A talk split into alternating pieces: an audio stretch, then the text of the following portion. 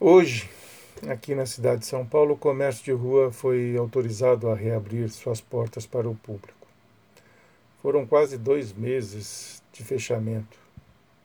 Amanhã é a vez dos shopping centers. Mas nada mudou. Os cientistas, especialistas e médicos seguem com a mesma opinião. Para eles, esta abertura é prematura e dizem que deveríamos esperar um pouco mais de tempo até a doença atingir o pico. Porém, o governador e prefeito de São Paulo, conforme expliquei no comentário de ontem, não seguraram a pressão dos empresários. Todos nós sabemos que empresário preocupa-se mais ou apenas com seus próprios umbigos. Infelizmente, o governador e o prefeito cederam à pressão. Para o nosso comentário de hoje, vamos utilizar como termômetro a tradicional Rua 25 de Março, a mais popular rua comercial da cidade de São Paulo.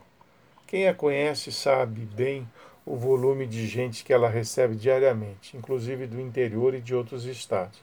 Olha, parece um formigueiro, gente andando de lá para cá e de cá para lá.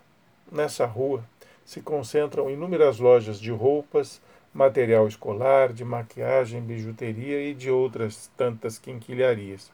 Eles vendem de tudo, tanto no varejo como no atacado. Muita gente vem a 25 de março para comprar em quantidade e revender em seus bairros e em suas cidades. Como era de se esperar, tanto na rua 25 de março como em outros locais de comércio popular, o movimento de pessoas foi elevado, bem elevado. Foi como se não estivéssemos ainda vivendo uma pandemia e muito menos obrigados a seguir uma quarentena. Aliás, quarentena essa que foi estendida pelo governador e vai agora até o dia 28 de junho. Para ser sincero, este movimento gigante não surpreendeu, e não apenas a mim, inclusive as autoridades. Era esperado, infelizmente. Tinha muita gente de máscara, sim, mas também muita gente sem. Não sei se havia álcool gel para toda a freguesia, muito menos se as lojas, ansiosas para recuperar o atraso de seus faturamentos, respeitaram o número limitado de clientes e o horário permitido para vendas, de apenas quatro horas. Mas a Rua 25 de Março e outros centros de comércio popular não são os únicos problemas da cidade de São Paulo, não. Tem um outro, ainda mais complexo, o transporte coletivo. Por determinação do prefeito, os ônibus só podem trafegar com passageiros sentados. Isso não está acontecendo.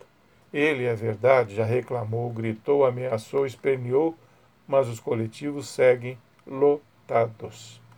Vamos ver mais adiante, quando começarmos a contar o número de contaminados, hospitalizados e mortos, se a decisão do governador do estado e prefeito de São Paulo foi acertada de flexibilizar a abertura dos serviços não essenciais. Se erraram, desrespeitando a ciência, as urnas certamente se encarregará de puni-los. Mas até lá, infelizmente para todos nós, seres empáticos e para os familiares de amigo das vítimas do novo coronavírus será tarde demais.